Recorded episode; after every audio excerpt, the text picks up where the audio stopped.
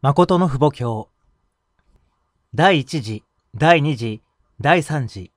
第4次イスラエルは、血統的関係において飛躍がありません。それゆえ、関連関係としてつながるように、イスラエルの国でイエス様の万王の王戴冠式を行い、その次に、フンジン君とイエス様が2004年2月4日、アメリカの議員会館で平和の王封建式を行いました。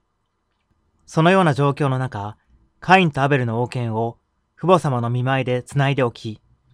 議会の上院を中心として、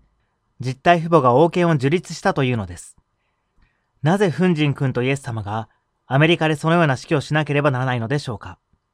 イスラエル民族と国が分かれて二つになったので、これを一つにしなければならないのです。霊界の総司令官であるフンジン君がイエス様をイスラエルの国の万王の王として迎える戴冠式を行い、次に、霊肉実体相対権がないので、アメリカに来て、第二イスラエル圏を中心として、父母様を迎える戴冠式を挙行したのです。その次に、ワシントン DC の国会、ダークセン上院議員会館で、実体平和の王戴冠式を3月23日に挙行しました。そして、実体平和の王戴冠式を8月20日、ようやく4度目に本国の韓国で行ったのです。2003年8月20日は、お父様がダンベリーから出てきて18年になる記念の日です。お父様が天地を代表して十字架を背負って監獄に行き、解放されて出てきたこの日、第4次イスラエル国出発潜伏式を行いました。第4次イスラエル国です。旧約時代に神様が相対できる国があったでしょうか天地にそのような国がありませんでした。その次に、アメリカが第二イスラエル圏ですが、そのような国があるでしょうか？ありません。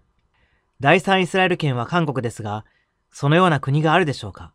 国もなく、一人さまよっているというのです。追いやれば追いやられ、追いかければ追いかけられる立場です。国がないというのです。しかし、第四次イスラエルが出発しました。ですから、今や嫌が王でも、私たちがその国を守るために、生成の限りを尽くし、生命をかけて立ち上がらなければなりません。生命よりも国を大事に思わなければならないというのです。第四次イスラエル国は外敵であり、天一国は内敵です。イエス様は祝福を国と共に挙行できませんでした。兄弟を超え、士族を超え、民族を超えて、祝福一元化を成し遂げることができませんでした。イエス様がそれをしていたならば、イスラエルの王の中の王となっていたので、イスラエルも滅びることはないというのです。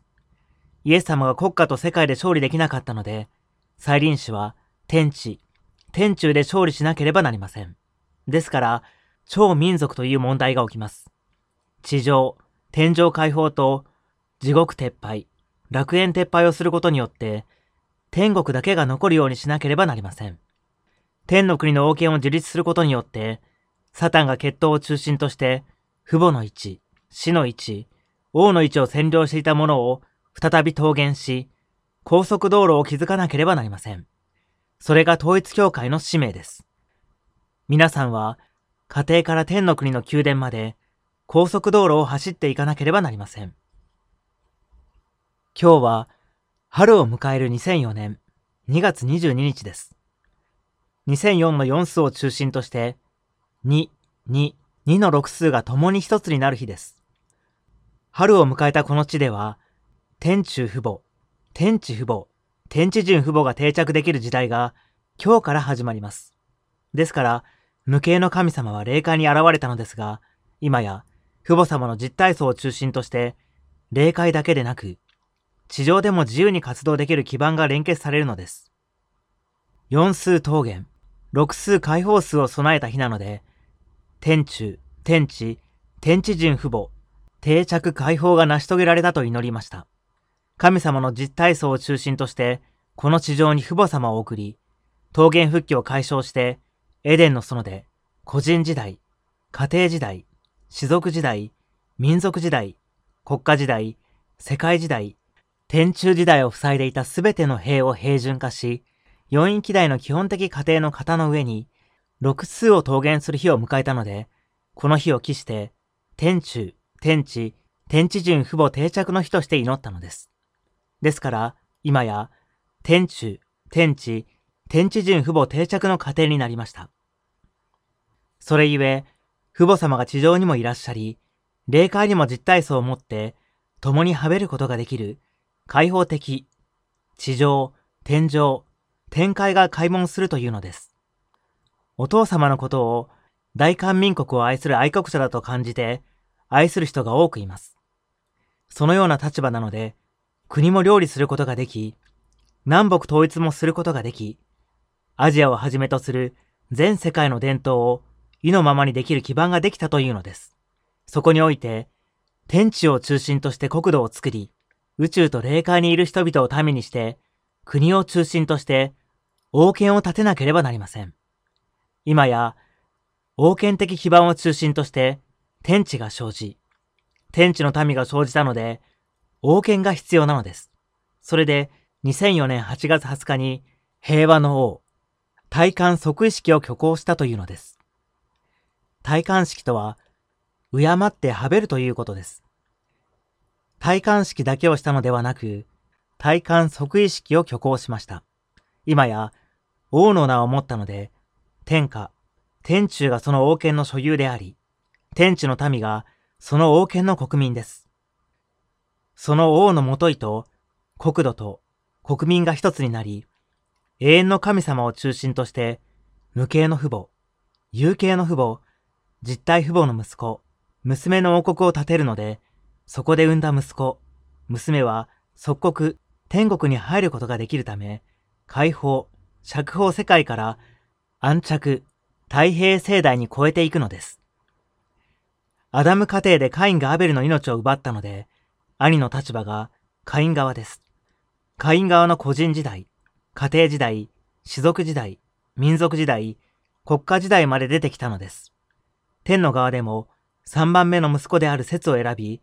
神様の誠の愛、誠の生命、誠の血統の国家基準を探し求めてきました。説を選んで、失われた全体を復帰するためには、説自体がサタンに勝てる位置に上がっていかなければなりません。国家基準以上に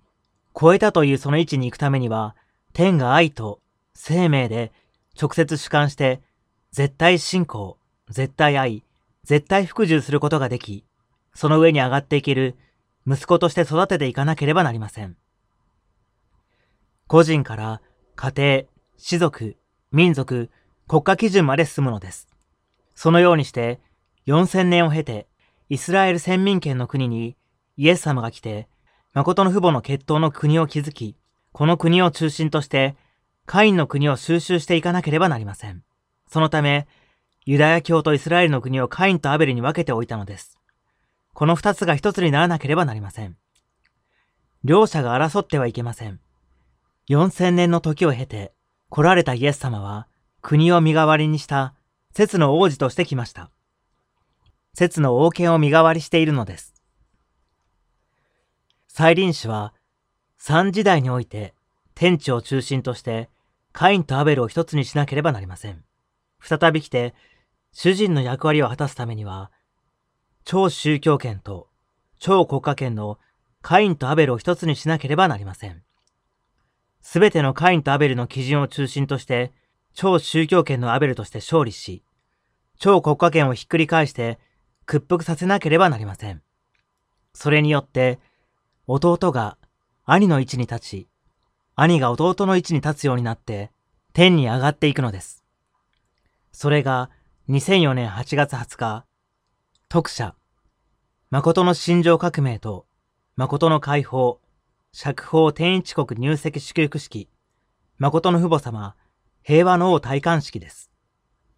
先天時代が過ぎ去り、後天時代が訪れます。新しい天と新しい地が到来するのです。天一国です。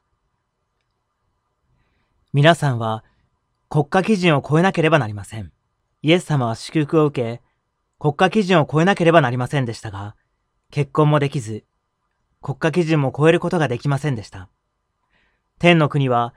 祝福を受けた家庭が入るようになっています。天国は、神様の誠の愛、誠の生命、誠の血統、神様の直系の血統を受け継いだ子女が家庭を築いて入るところです。それゆえ、神様の誠の愛、誠の生命、誠の血統の絆を受け、家庭を中心として、家庭的メシア、士族的メシア、国家的メシアの基準まで超えなければならない責任があります。父母様がそれをすべて超えて、霊界まで連結し、天地を一つにしました。霊界と肉界に境界線がないように、一つにしたというのです。これは国家的基準ではありません。アダムとエバが堕落する時の家庭的基準ではありません。霊界と肉界、天井と地上の最高基準で反対がなく、歓迎する場に行くことができる道を開いておいたのが、誠の心情革命と、誠の解放、釈放天一国入籍祝福の行事と、誠の父母様、平和の王体感式です。今日の訓読はこれで終わります。良い一日をお過ごしください。